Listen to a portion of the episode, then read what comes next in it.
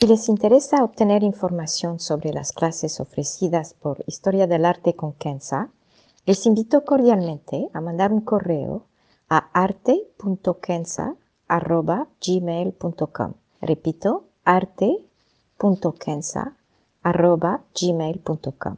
Muchas gracias.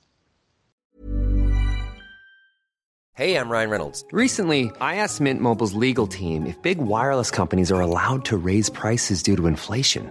They said yes. And then when I asked if raising prices technically violates those onerous two year contracts, they said, What the f are you talking about, you insane Hollywood ass? So to recap, we're cutting the price of Mint Unlimited from $30 a month to just $15 a month. Give it a try at mintmobile.com slash switch. $45 up front for three months plus taxes and fees. Promo rate for new customers for limited time. Unlimited more than 40 gigabytes per month. Slows. Full terms at mintmobile.com. Historia del arte con Kenza.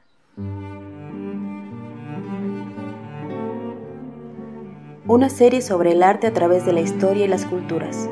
Se presentarán obras que trascienden el tiempo por su belleza y por lo que nos cuenta, obras que encienden el asombro.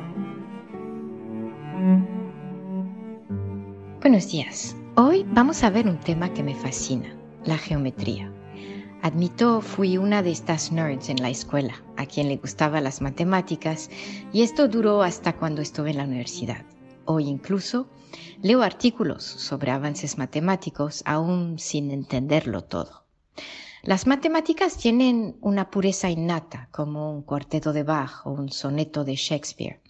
Y en las matemáticas, la geometría es para mí un arte. Poder descubrir orden en lo que puede parecer desordenado nos habla no de materialismo ni de rigidez, más bien de una intención de belleza.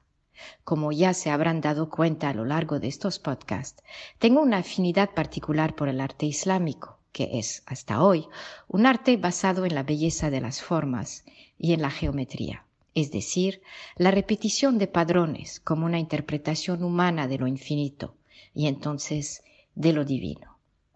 Pero para este podcast no veremos el arte geométrico islámico, más bien un antecedente, y este antecedente nos viene de la Grecia antigua y más precisamente del periodo entre los años 900 y 700 a.C.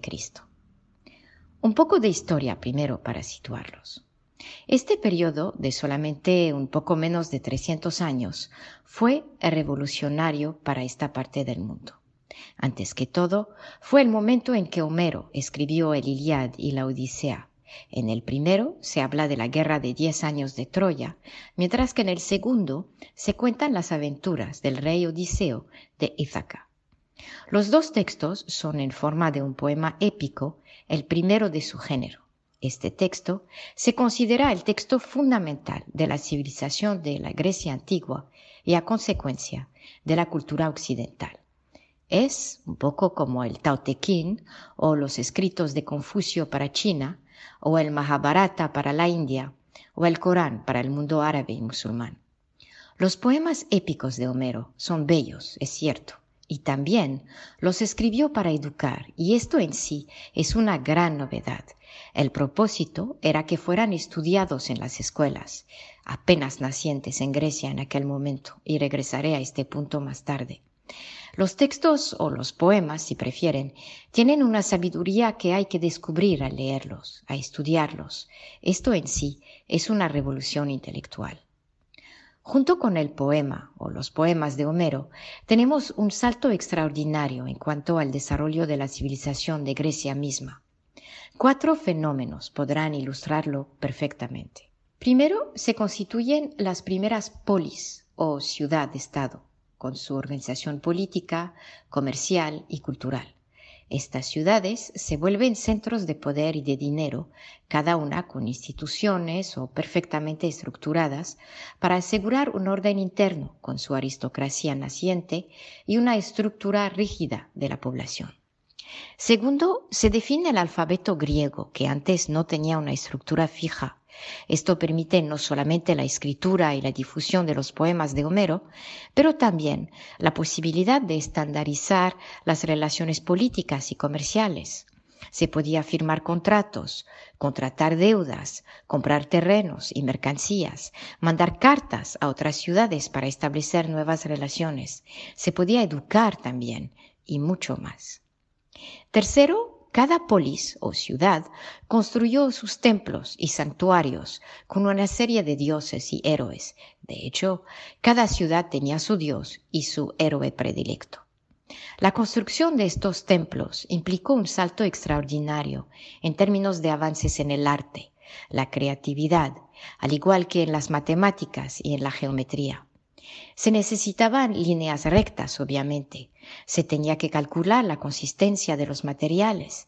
Se necesitaba rigor matemático para construir templos, para que no se vinieran por abajo. Y cuarto, con la creación de las ciudades se podía organizar expediciones hacia otras ciudades y hasta tierras lejanas, ya que existían uno, industrias fijas para la construcción de barcos y materiales de guerra, dos, objetos y productos para el comercio y tres, una fuente humana en cuanto al ejército. Estos cuatro elementos principales, las ciudades, el alfabeto, avances en la construcción y las expediciones implicaron un cambio drástico en la forma de pensar de los ciudadanos y a la vez un cambio importante en cómo veían su entorno y entonces cómo se veían dentro de este entorno. Y aquí entra la geometría en el arte. Poco a poco, el ciudadano griego empezó a controlar su entorno a través de instituciones, de un orden social y de la capacidad de aprendizaje. A la vez tenía los templos y los santuarios para complacer y apaciguar a los dioses. Se sentía entonces en control de su ambiente.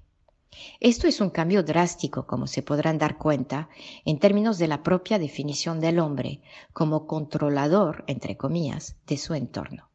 Y un cambio radical también de la cultura ancestral de plegarse y alabar la naturaleza con respeto y temor. Y aquí verán quizá un poco de la influencia que este modo de pensar tuvo sobre la civilización occidental hasta hoy en día. El hecho es que este pensamiento tuvo una influencia enorme sobre el arte. De repente había que poner orden en el desorden natural, había que armonizar el entorno, hacerlo comprensible, había que poner su marca, esto significó utilizar formas creadas que no se encuentran necesariamente en la naturaleza, es decir, el cuadro, el rectángulo, ángulos derechos, simetría perfecta, triángulos, todos elementos geométricos que se podían calcular con exactitud y por ende controlar. Aparecen entonces estas formas, primero como dibujos en los famosos vasos de cerámica pintados, que se usaban principalmente como urnas funerarias. Vemos vasos con diseños de formas geométricas como cuadros y triángulos, y vemos por primera vez representaciones humanas en todos sus ángulos, es decir, de frente, de perfil y de espalda. Esto es un cambio estético radical que sirve para mostrar al hombre integrado en su entorno y a la vez en control de su entorno. Vemos también padrones simétricos que existen también en la arquitectura, como en el número de columnas en los templos, la simetría de los cuartos en un santuario, todos con proporciones estudiadas y exactas. Y con todo esto, llegamos a la obra de hoy, que se me hace de una sencillez y una belleza excepcionales. Es un simple caballo, pero hecho con gran arte. Tiene proporciones que podrían parecer perfectas a primera vista, pero que no son reales, como el tamaño de sus piernas en comparación a la de su cuerpo. Una cabeza en alto, pero que no podría ser real, porque el caballo no la podría sostener. Pero esto es lo de menos. Lo que cuenta aquí es el efecto de simetría y el efecto visual del caballo en su conjunto. Habla de un artista que si observó el caballo, también lo modeló para que pareciera, entre comillas, perfecto. En conclusión, no podemos sino admirar la perfección matemática o geométrica, si prefieren, de las obras que se crearon hace más de 2200 años y obviamente nos vienen a la mente al ver este caballo en particular las obras del arte moderno, como las del cubismo o las esculturas de Brancusi o de Calder. En esta sencillez hay una estética a la cual estamos muy acostumbrados en el siglo XXI, pero que era revolucionario en este momento. Con sus viajes, los griegos antiguos vieron obras de arte y arquitectura que los inspiraron y usaron las formas geométricas que vieron en Mesopotamia y que fueron creadas hace más de 2000 años antes de los griegos y vieron estructuras arquitectónicas en Asia del Oeste, es decir, en lo que es Turquía y Irán de hoy. Lo que hicieron es que supieron transformar esta estética en un estilo muy particular, un estilo, diría yo, muy occidental, cuyos ecos vemos hasta hoy. Muchas gracias.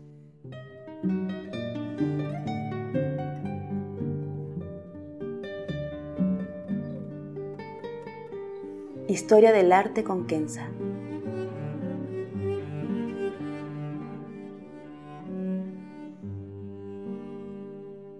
Para ver las obras que se presentan en este podcast y a la vez descubrir otras que podrían despertar su asombro, les invito a seguirnos a través de la cuenta Instagram Historia del Arte con Kenza. Gracias. Even when we're on a budget, we still deserve nice things. Quince is a place to scoop up stunning high-end goods for 50 to 80% less than similar brands. They have buttery soft cashmere sweaters starting at $50, luxurious Italian leather bags, and so much more. Plus, Quince only works with factories that use safe, ethical, and responsible manufacturing. Get the high-end goods you'll love without the high price tag with Quince. Go to quince.com/style for free shipping and 365-day returns.